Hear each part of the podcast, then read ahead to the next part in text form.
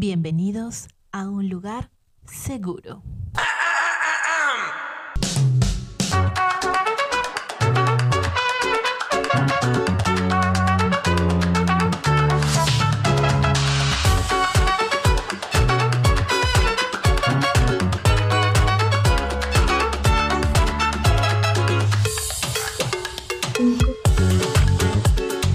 Buenas, buenas ecolíderes, ¿cómo están? ¿Cómo les va? Ya estamos aquí en otro episodio más de este bonito podcast, está de la verde para todos ustedes.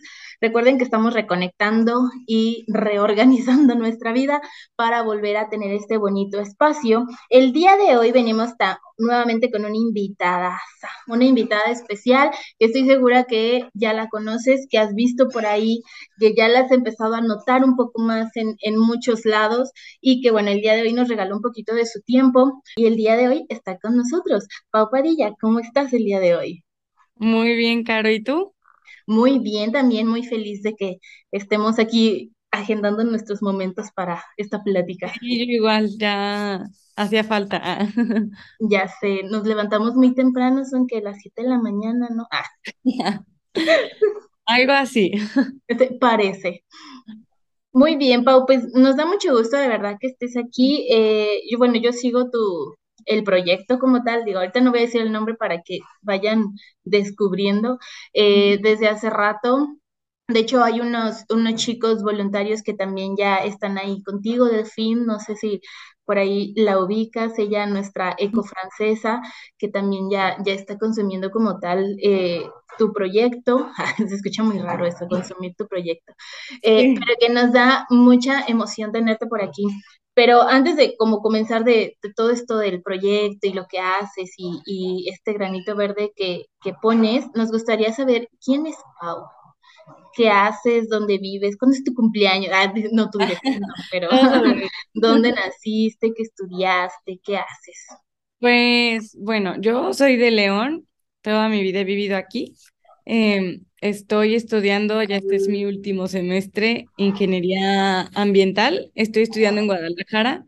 Entonces, si, me preguntan normalmente dónde vives, no les puedo decir que vivo aquí o que vivo allá. La verdad es que vivo en los dos lados y eso ha complicado un poco mi vida. pero, pero me gusta, me gusta pues estar en los dos lados. Pero es más difícil, a veces hace más difícil las cosas, ¿no? Ah, porque a pesar de que Guadalajara está cerquita, son seis horas a la semana que uno está ahí perdiendo en carretera. Y pues bueno, X. Estudio ingeniería ambiental, ya voy a acabar este semestre. Em, evidentemente me gustan todos estos temas que tienen que ver con la naturaleza, el cuidado del medio ambiente, como que siempre, o sea, inconscientemente, siempre como que ha estado esa chispita en mi vida como de, pues sí, de la naturaleza, de cuidar el medio ambiente, de estar ahí o de hacer actividades que tengan que ver con, con eso, ¿no? Em, ¿qué más sobre mí? Me encanta hacer deporte, amo cocinar, em, cualquier cosa que tenga que ver con actividad física y si es al aire libre, pues todavía me gusta más. Em, pues ya, no sé, ¿qué, qué otra cosa quisieran saber de mí? Oye, fíjate que ahorita que dijiste que siempre he estado como inmerso esta, esta cuestión del tema ambiental, eh, ¿fue por algo que, no sé, que te enseñaron en tu familia o porque salían mucho al campo o algo por el estilo? Pues no, o sea, eso fíjate que no, o sea, nunca, o sea, así mi familia, mi familia como tal, que dijeras, íbamos cada fin de semana a la sierra o al bosque. No, no, no. Te recuerdo haber tenido como ciertas salidas o viajes con tíos o así, de que íbamos a la sierra o este tipo de viajes, pero a mí me encantaban. Entonces, como que inconscientemente yo lo fui como buscando, no como tal, alguien me lo explicó, que hubiera estado padre, pero de todos modos, o sea, fue algo que yo, que yo fui buscando, me llamaba la atención y, y pues ahí estuve. Y hay algo que me llama mucho la atención que por ahí de secundaria creo que nos hicieron hacer un, un ensayo super X que te piden en la escuela sobre algún tema que tú pienses que sea importante. Y se me hace súper curioso porque yo, o sea, yo empecé a hablar sobre la basura, ¿no? De que, o sea, en secundaria y como que yo no tenía la menor idea de que iba a estudiar algo que tenía que ver con eso, que iba a hacer un proyecto que tenía que ver con eso, pero inconscientemente yo ya veía como que era un problema y, y pues decía algo se tiene que, hacer, ¿no? Sí, sí, claro, sí. Entonces ya como que la sí, sí, fue llegando y yo pues yo también uno va buscando las cosas que le van llamando. Y así, así fue como más o menos es que empecé a buscar este tipo de temas.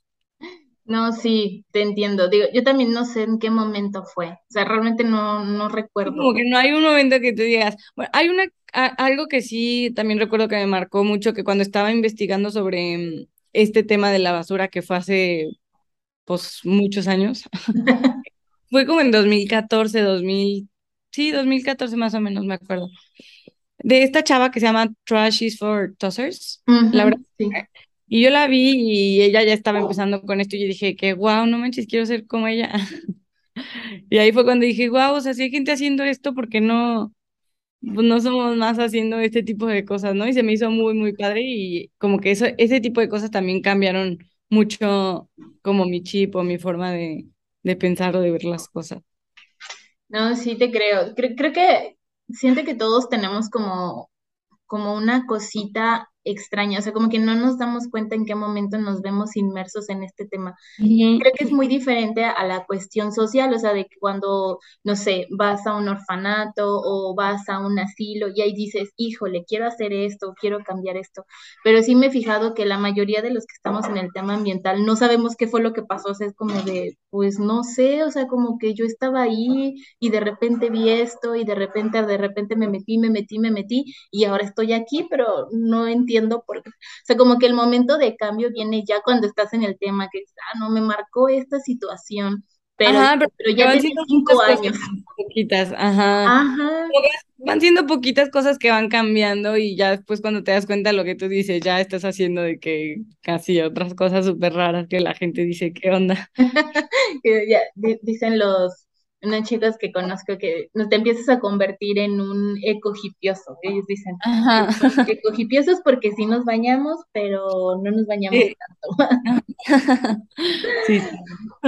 Muy bien, Pau. Y oye, em, bueno, ya esta cuestión de, de, la ingeniería ambiental y todo esto, pero también me dice que tienes un perro. sí. sí, sí, amo a mi perro, es mi hijo, la verdad. ¿Eres de que le pones así como los disfraces y eso o no? No, no, no soy tan así, pero sí la amo. Ah. la a todos lados, está conmigo siempre, entonces sí, eso también es parte importante de mi vida, no la mencioné, pero, pero sí, súper parte importante. Eso, mis proyectos ambientales, obviamente, el ejercicio creo que también es algo que me gusta demasiado y y comer. ya, ya sé. ¿Eres vegetariana o vegana? No, fíjate que no. Un tiempo, bueno, en lo que fue la pandemia, mi hermana sí era vegetariana, bueno, era vegana, y todos en la casa empezamos a... Yo, o sea, yo no que no que no lo quisiera al, antes de que sucediera todo esto, pero como que decía, me, o sea, como que era un, conflicto, ¿no? Seguramente a muchas personas les ha pasado que hacer la transición en su casa es muy difícil, ¿no? Y que tienen que empezar a cocinar para unos y para otros y pues se complica todo. Entonces tomamos la decisión de que, bueno, pues si es mi hermana es, pues todos vamos a hacer. Y me encantó, la verdad es que en la pandemia, o sea, descubrí 20 mil recetas de cómo comer y los beneficios y la verdad es que yo trato como o sea, no, no voy a decir soy súper vegana, porque no, o sea, tampoco no les, no les quiero mentir. Pero, pero sí me gusta comer a base de plantas, como que trato de evitarlo. Yo así como que te digas, uy, voy a ir a comprarme un filete, pues no, ¿verdad? Pero mm, es maravilloso comer a base de plantas. o sea. Ya sé. por favor. esta Delfín fue la que nos enseñó que hay un, un término que es flexiteriana, que se supone que pues no consumes tanta carne, no consumes tantos procesados, pero es como esta cuestión flexible como tal. Y como que más consciente, ¿no? Porque aparte, bueno, yo me empecé a dar cuenta que era un poco difícil para los familiares también, por ejemplo, que a veces íbamos a comer y nos invitaban a comer a su casa y no tenían que ofrecernos porque Entonces a mí también eso se me hacía como una parte un poco como egoísta o como llegar y decirles de que, ay, no, no como nada porque no tienes nada que ofrecerme lo que yo como y te quedas así, ¿no? Ya. Entonces, eh, por esa cuestión también dije, bueno, no me quiero volver tan como restrictiva en ese sentido, pero sí, o sea, trato como de evitarlo y pues comer como lo más em, consciente posible. Ya sé, sí, yo también eh, hace, bueno, antes de la pandemia intenté como empezar a dejar de comer carne y pues em, con todo lo, había muchos eventos, me acuerdo que, que nos invitaban a varios eventos y una vez me fui con una amiga vegana y le digo, oye, pues a ver, vamos a probar, intentar como la experiencia vegana no, pues no había nada que comer, o sea, literal era como de, no, pues no, es que no tenemos. Y me acuerdo que terminó, ella terminó entrando a la cocina de donde tenían los alimentos y tenían unos canapés con frutas, o sea, con uvas, con, con kiwi y eso, y les pidió que les diera la fruta, solamente la fruta de los canapés. Y dije, no manches, o sea, realmente qué difícil es. Sí, sobre todo. Ella tiene muchos años, ¿no? Entonces ya se la sabe las mañas. Sí, o sea, en otros países, por ejemplo, creo que puede ser un poco más fácil, pero siento que aquí en México sí es un poco difícil, sobre todo por nuestra cultura, que básicamente desayuno, comida y cena es carne, o sea, guisados en la mañana, carne en la tarde, tacos en la noche, entonces todo tiene como eso y sí es un poco complicado. No es imposible, me queda claro, o sea, de que se puede, se puede, pero como que salir es más difícil. Y si lo haces en tu casa, pues perfecto. Pero sí. Eso significa también no salir nunca Ajá, exacto. Sí, el, el otro día probamos la, una paleta de una cadena muy famosa que ahora ya tiene su opción vegana, o sea, dice tal cual vegana y es una de una etiqueta verde. Eh, Creo que ya sé cuál. Sí, y así, dando pistas, ¿no? Eh, eh, de chocolate, con... Eh, y se me hizo bien chistoso porque la compramos, dijimos, a ver, ok, vamos a probarla, pues no, sabor igual y todo, pero en la etiqueta, o sea, yo leyendo la etiqueta decía, no es 100% vegana porque se hace en los mismos productos, en, los mismos envases ah. las otras paletas, ¿no? Entonces, o sea, pues digo, porque los veganos pelean mucho eso, ¿no? Dices, pues, sí, sí, sí. pues es que lo hiciste en la misma, en el mismo sartén, entonces pues ya, ya no es tal cual, ¿no? Dije, no, pues entonces no es vegana. Sí, sí, hay muchas cosas así como muy restrictivas y que se puede hacer, me queda claro, pero sí necesitas mucha determinación. Bastante. y yo está padre, a mí me encanta, o sea, toda la pandemia que empecé a cocinar así, está padrísimo y hay muchísimas recetas y deliciosas y, o sea, no me gusta la gente que se cierra y que dice, ay, no, yo no podría comer, porque no, sí podrían, solo es, pues es cambiar el chip y cambiar tus recetas y nada más, pero está muy padre. Exacto.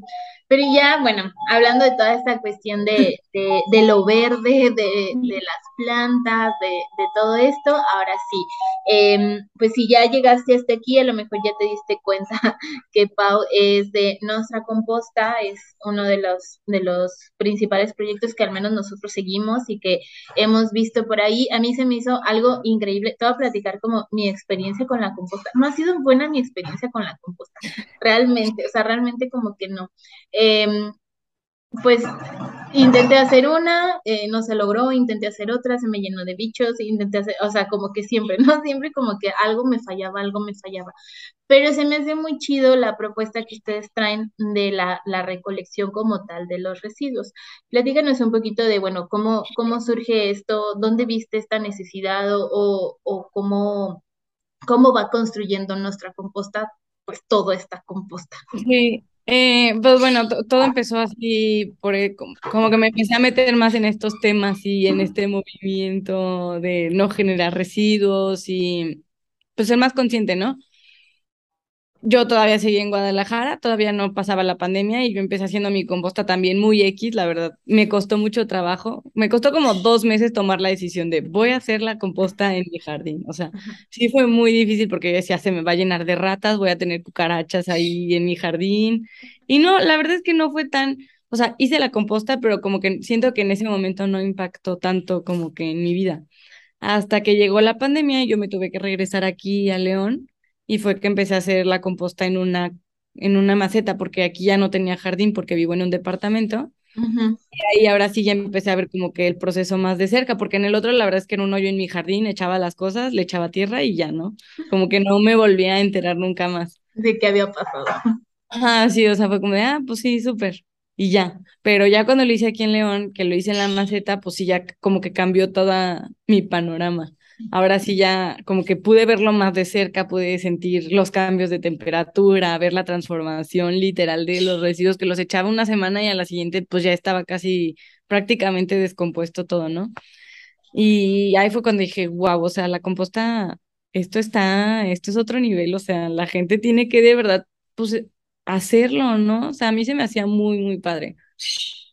Y pues en la pandemia uno tenía mucho tiempo y investigando sobre páginas de composta y así, descubrí que, o sea, el mismo modelo que tengo yo, evidentemente ya estaba en Ciudad de México con los de Hagamos Composta. Ajá, sí. Estaba en muchísimos otros países, en Colombia, en Perú, en Estados Unidos, este, en de Europa no he sabido, pero seguramente ya hay también. Em, bueno, sobre todo porque en otros países todavía más intensos lo hace el gobierno, ¿no? O sea, no tienen que existir este tipo de proyectos porque lo hace el gobierno pero pues en otros lugares donde no existe este gobierno tan consciente, mm, existían estos proyectos y yo dije, wow, o sea, qué padre que, que lo hagan. Y yo dije, bueno, aquí en León nadie está haciendo eso. Y la verdad es que sí me costó también mucho trabajo empezar. Dije, no, es que si, si nadie lo hace, aparte de la pandemia, entonces yo dije, no, o sea, nadie, nadie va a apelar esto, ¿no? Pero pues me di cuenta que sí hay mucha gente interesada en León en estos temas, que a pesar de que no se ve o no se nota tanto como el movimiento, eh, sí hay mucha gente interesada en cuidar el medio ambiente, en hacer composta, en pues en todo esto. Y sí fue, o sea, a mí me dio mucho miedo empezar, obviamente, porque claro que yo hacía mi composta en mi casa, pero nunca había hecho así composta en grande, ¿no? Que todo fue parte del proceso. Claro que no empecé con las cantidad de cubetas que tenemos ahorita, ¿verdad? Creo que la primera vez que recolectamos fueron siete cubetas. Ah. Entonces, fueron poquitas, ¿no? Pero igual, este, pues yo también estaba así de que no, ¿qué va a pasar? Pero se dio bien, leyendo mucho, investigando mucho. Y, y ya dije, bueno, pues, ¿qué, qué, qué puede pasar? si lo hacemos en una, en una maceta, que lo hagamos en, ya en un lugar grande, dije, bueno, no, espero que no pase nada malo. Y obviamente fueron muchos aprendizajes en, durante el primer año. La verdad es que el primer año fueron muchos aprendizajes. Para empezar, teníamos vacas que se comían la composta. Entonces yo decía, claro, aquí esto se está haciendo rapidísimo. No, hombre, no se estaba haciendo nada, eran las vacas que estaban comiendo. Las vacas con el pelaje así bien súper bonito. Sí, sí, o sea, los primeros tres meses yo no hice composta, o sea, los primeros tres meses las ah. vacas comieron. Y ya pasó el tiempo y yo llegaba al terreno donde estamos haciendo la composta y llegaba y ya había así de que 20 vacas esperando a descargar las cubetas para, para ver qué iban a comer, o sea, en los restaurantes y así, pues mucha comida llega fresca, o sea, las verduras, este, las de papaya que les encantan, o sea, así mil cosas, entonces para ella pues es alimento, que en realidad eso se tendría que hacer, o sea, esta comida antes de hacerse composta debería de servir de alimento para, para los animales y pues sí, o sea, si llegaban las vacas, pues que se lo comieran, al final de cuentas les sirve más a ellos que yo hacerlo composta. Pero bueno, acá también teníamos un interés que nuestros este, clientes tendrían que recibir composta, entonces pues también teníamos que hacer la verdad. Sí, claro. pues así, ahora sí que todo fue gracias a la pandemia. No, sí. De hecho, yo siento que la gente se volvió más consciente en la pandemia. O sea, más, con la cuestión de, lo, de los desechables y la cuestión de, de los orgánicos. Sí, muchísimo. Pues es que siento que ahorita, o sea, Ay, es que en nuestra vida normal, con nuestros pendientes normales, como que no, no, no te das el tiempo, no le das el tiempo de observar este tipo de cosas o de analizarlas o, o como vivimos más acelerados, pues decimos, ay, X, ¿no? O sea, yo la verdad es que siempre trato de traer un termo ahí en mi, en mi bote, en mi camioneta, que siempre me encanta el café, ¿no? Entonces, pues ya a veces voy y compro un café y pues siempre llevo mi termo. Hay veces que se me olvida y cuando me voy a quedar ahí, pues lo pides en una taza y problema solucionado, ¿no? Ajá. Pero, pues hay veces que no, o sea, se te va y necesitas un café porque Sí, necesitas. claro. Ujú, Sí, Y pues bueno, a veces es difícil y siento que por eso antes, o sea, en la vida normal, no, la gente como que no se podía detener a ver este tipo de cosas y la pandemia ayudó muchísimo a, pues a que la gente fuera más consciente, como que viviera de una vida, una manera más lenta y que pudiera tomarse el tiempo de hacer composta en las mañanas o no sé, o de cualquier. regar las plantas, o mucha gente tuvo huertos y empezaron a Sí, ser señor sí. y señora de las plantas. Sí, estuvo muy, muy padre. A mí me encantó la pandemia, la verdad es que, o sea, obviamente tuvo sus cosas malas, pero siento que fue un momento para que la gente se tomara una pausa y se pusiera a hacer otro tipo de cosas, Sí, como, pues sí, más conscientes, que no toman mucho tiempo. Y pues bueno, a mí me encantó, o sea, ya cuando vi después el servicio de el que lo hacían otras personas, yo dije, está padrísimo porque hay mu- hay mucha gente que no, no se le da. No sí, sé yo de dónde, o sea, de dónde lo saqué. yo a mí nunca, a mí nunca se me hizo complicado, o sea, porque muchas amigas me han dicho de que, oye, es que ya mi composta se arruinó. Y yo, ¿pero cómo? Y yo, ¿cómo que se te arruinó? A ver, mándame una foto. O tal vez es eso, que simplemente hay mucha información en internet. Y la composta es muy variable porque va a depender de muchas cosas, ¿no? Del clima, del lugar en donde estés, del tipo de residuos que, que tú estés agregando a tu composta. Entonces, tal vez tu composta se va a ver diferente a los demás y siento que ahí es donde empieza el, como que la espinita de la gente decir, es que mi composta está mal, cuando en realidad está bien, o sea, pues la composta es un proceso natural que se va a dar estés o no estés ahí, ¿no? Exacto, Eh, ya si tú le metes mano, pues va a ser más rápido o va a tener ciertas condiciones como que más aptas para el suelo y así, pero la composta se va a hacer, o sea, sea como sea, va a suceder. Fíjate que nosotros tomamos un, con unos chicos que se llama, es Proyecto Casa de Tierra, con ellos, y bueno, ellos hacen construcciones de adobe y todo este show, padre. pero eh, hubo un momento en el que, pues como es igual, ¿no? Esto es la pandemia, pues ya no podían hacer como talleres o cursos al exterior y, y pues cómo se iban a poner a, a arriesgar a la gente, y tenían un, un taller de composta virtual que ahí tomamos nosotros, y él nos decía, si es que de repente empezaron a salir, mmm, pues un, como un, no recuerdo el nombre, unos animalitos negros chiquitos, y que pues que la esposa estaba así como de, es que ¿por qué me trajiste esto? Es que mira, está haciendo un regadero. Y que él analizaba y decía, bueno, es que estoy haciendo vida, estoy ahí creando vida, entonces es Sí, exacto. Mucha gente como que se asusta, ¿no? O sea, porque obviamente abres la composta y está llena de bichos, o sea, tiene que estar porque ellos son los que hacen la transformación, o sea. Hay mucha gente que le dan, le dan ansias los bichos, entonces sí es como de, no, o sea, yo no voy a meter ahí mi mano. La verdad es que a mí ya me da igual, o sea, abres y mientras más te acerques vas a ver más bichos. Le tienes que girarla, ¿no?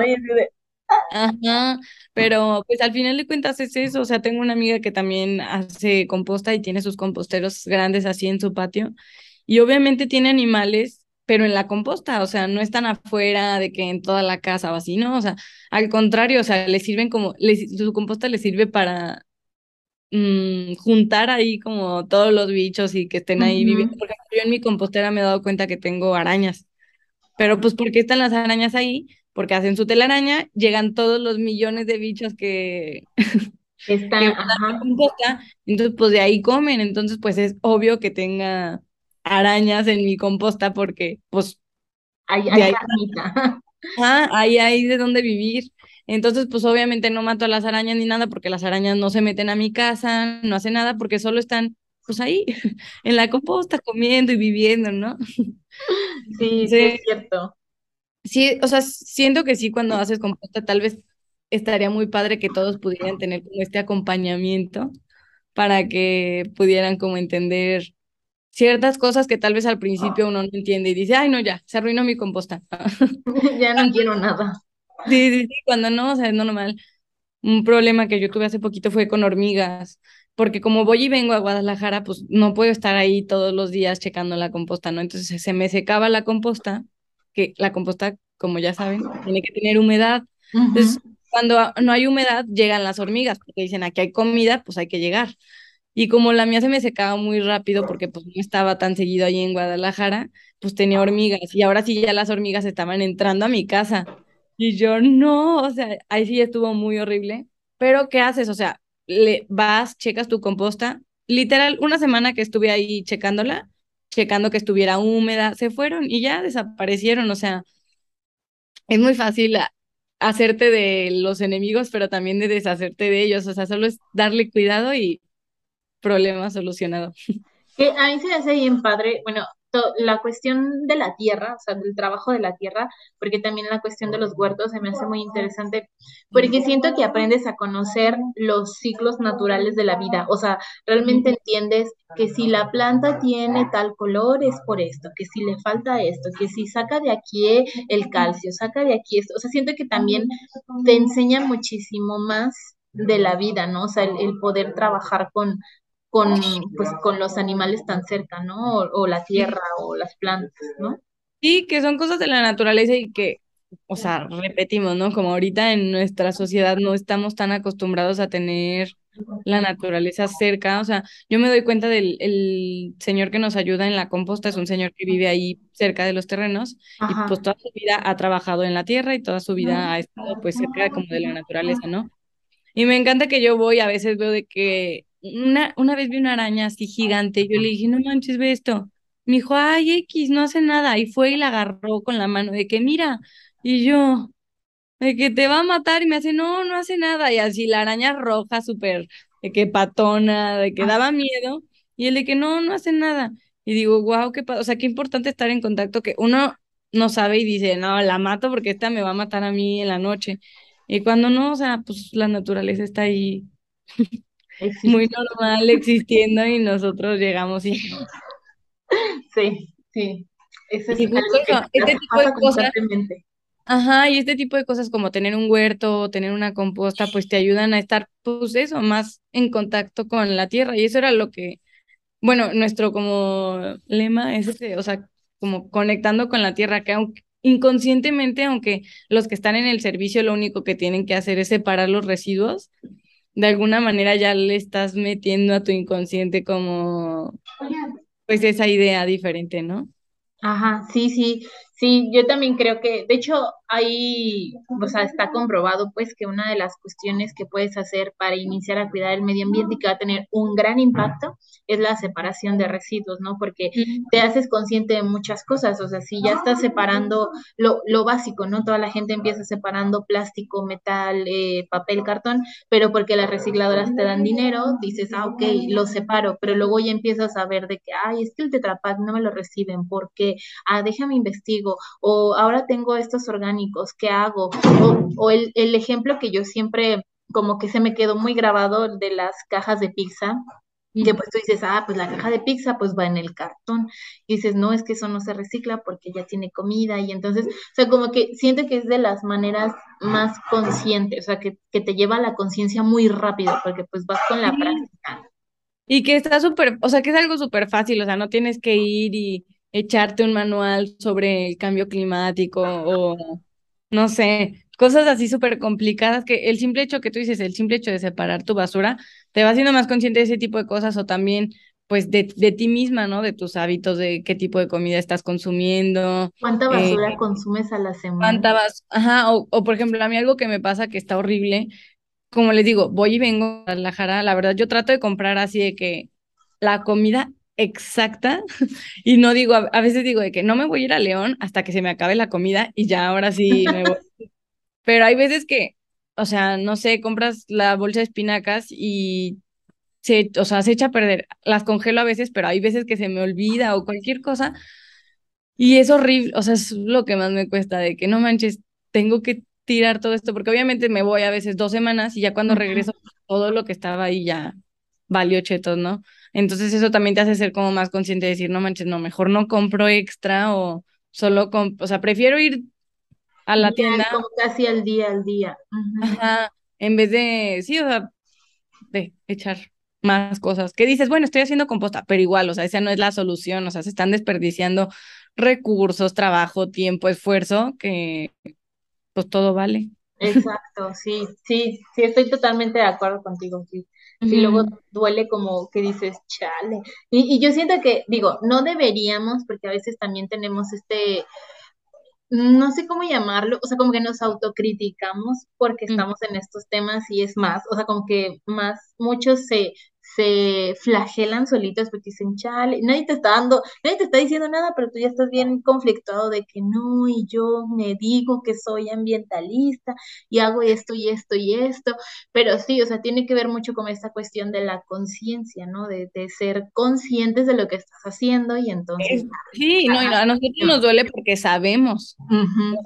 La gente que no sabe, pues tal vez no les importa. Y por eso es que, o sea, siento que por eso es tan importante que la gente sepa este tipo de cosas. Exactamente. La verdad es que a mí me, o sea, me ha costado un poco ahorita mantener el ritmo como de la página y así, pero a mí lo que me, o sea, lo que me encantaría hacer de nuestra página, de nuestra composta, aparte de el servicio y todo esto, o sea, que sea una página informativa donde la gente pueda tener como esta información y a través de un post, un video, cosas súper sencillas, se vaya haciendo pues más consciente, ¿no? Y que el contenido que estén consumiendo no solo sea, ay, esta blusa se me ve bonita o no se me ve bonita, ¿no? O sea, que sea como que vaya más allá el contenido que estén viendo en redes sociales.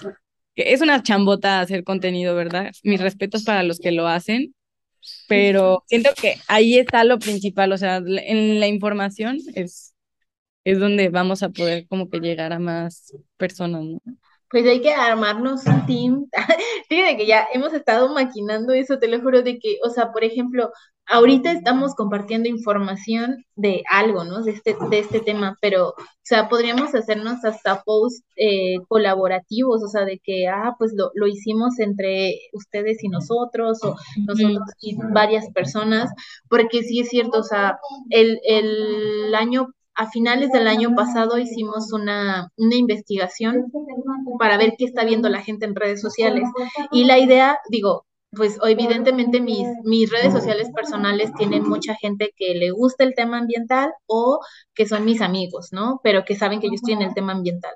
Eh, Ecolíder como tal, pues, pues claramente, ¿no? Todos son del tema ambiental, pero yo les pedí que compartieran la, la, encuesta con más y más personas y juntamos muchísima información. Y está bien chistoso que del 100% de las personas, o sea, porque digo, se propagó, se propagó, solo el 20% consumía redes sociales ambientales, o sea, sí, claro. O sea, realmente el, el, el, ya empezar a propagar, o sea, las personas que nos seguían en redes, las personas que eran mis amigos solamente eran el 20% del 100%.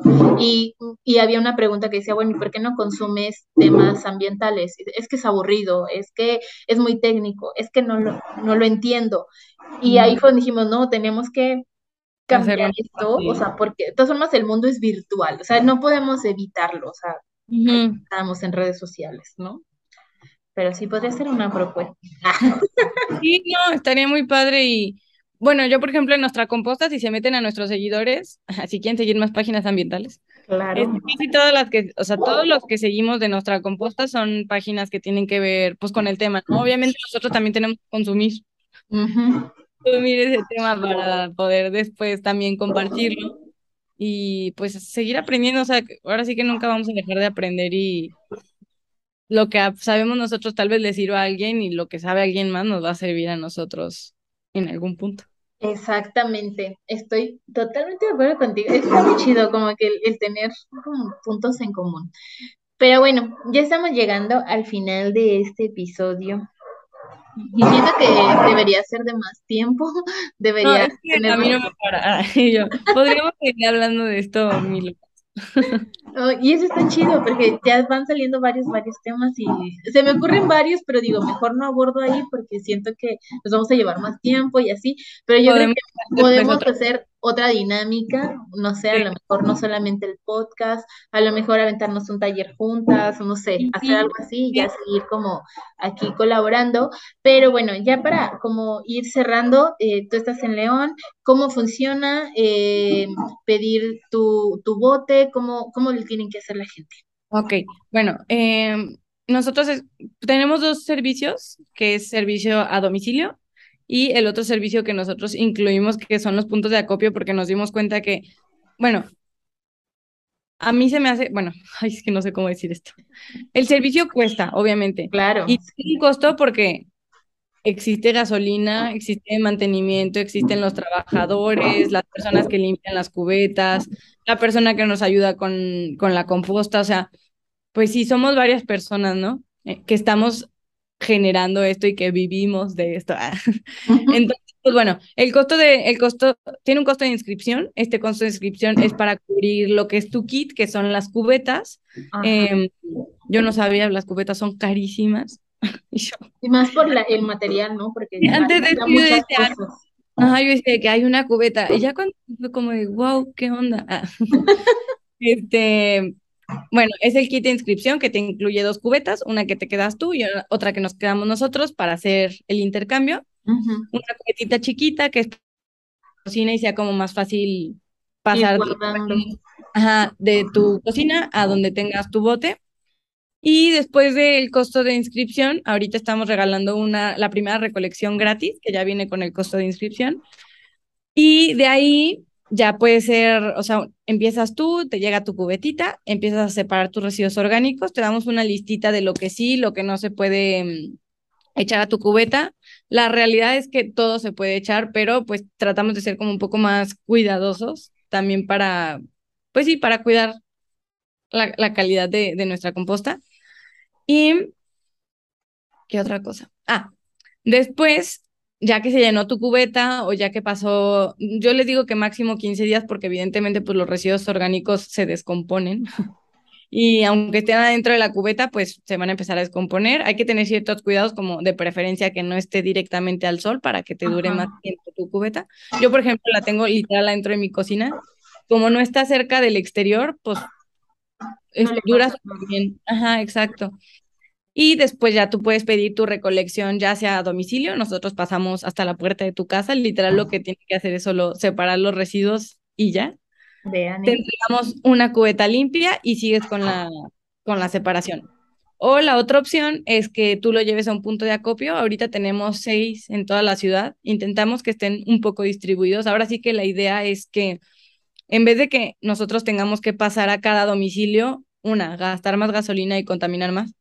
Exacto. Este, pasar a un solo lugar que esté cerca de varios clientes em, y que la gente pueda ir literal caminando a dejar su cubeta o que si trabajan cerca de un punto de acopio y siempre es su, pasada, pues no tengan que hacer los extras, ¿no? Lo dejen ahí. Ahorita creo que, sí, creo que son seis. En Barú, ahí por el, por el Miraflores.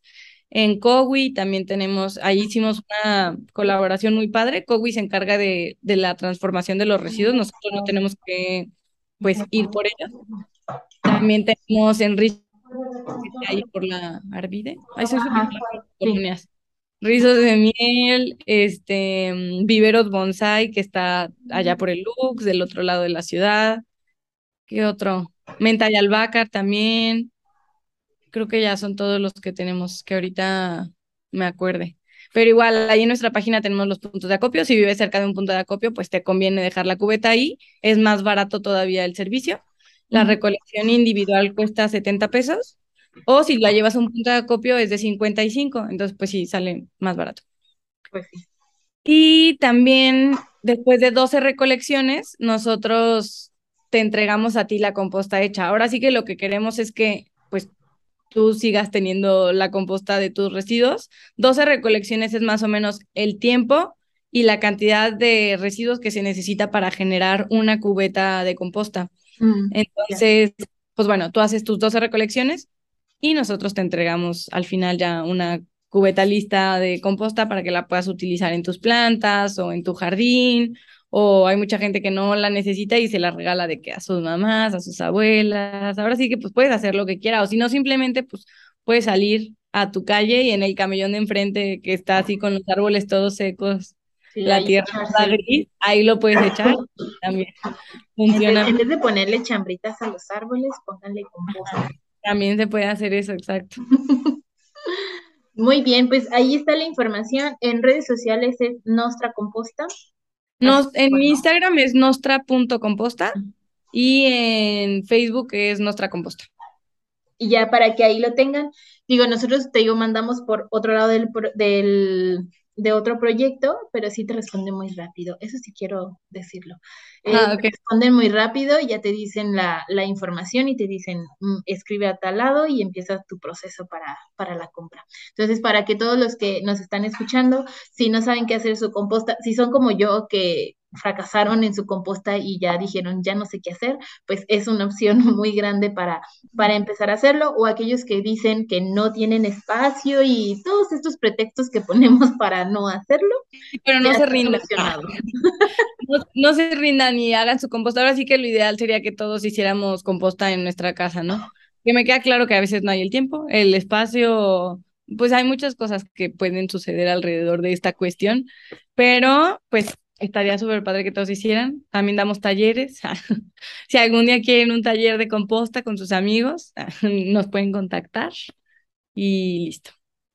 Ahora que están haciendo de moda los TikToks de reuniones diferentes, que si la reunión del picnic de Ah. colores, que si la reunión del pi- de la pintura, puede ser Reúnete y de aprende a hacer.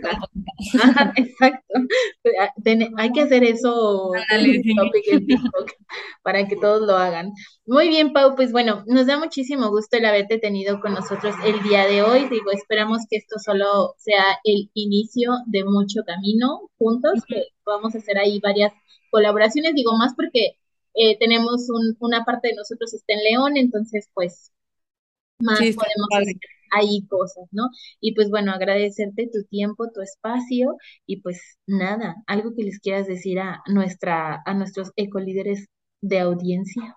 Pues muchas gracias a ti y a ustedes por invitarme, por dejar que me escuchen y que espero que alguien se motive a hacer composta y si no, pues que contraten el servicio. Eh, y ya que no se rindan, que siempre estén buscando hacer más cosas o investigando cualquier cosa. Ahora, ahora sí que de eso se trata, de investigar y de experimentar y pues ya, no se rindan. Muy bien, pues muchísimas gracias. Pues amigos, ecolíderes, llegamos al final de otro episodio. Agradecemos mucho el que hayan llegado hasta aquí. Recuerden ir a seguir las redes sociales de nuestras invitadas y que, pues bueno, hagamos más y más cosas porque juntos hacemos la diferencia.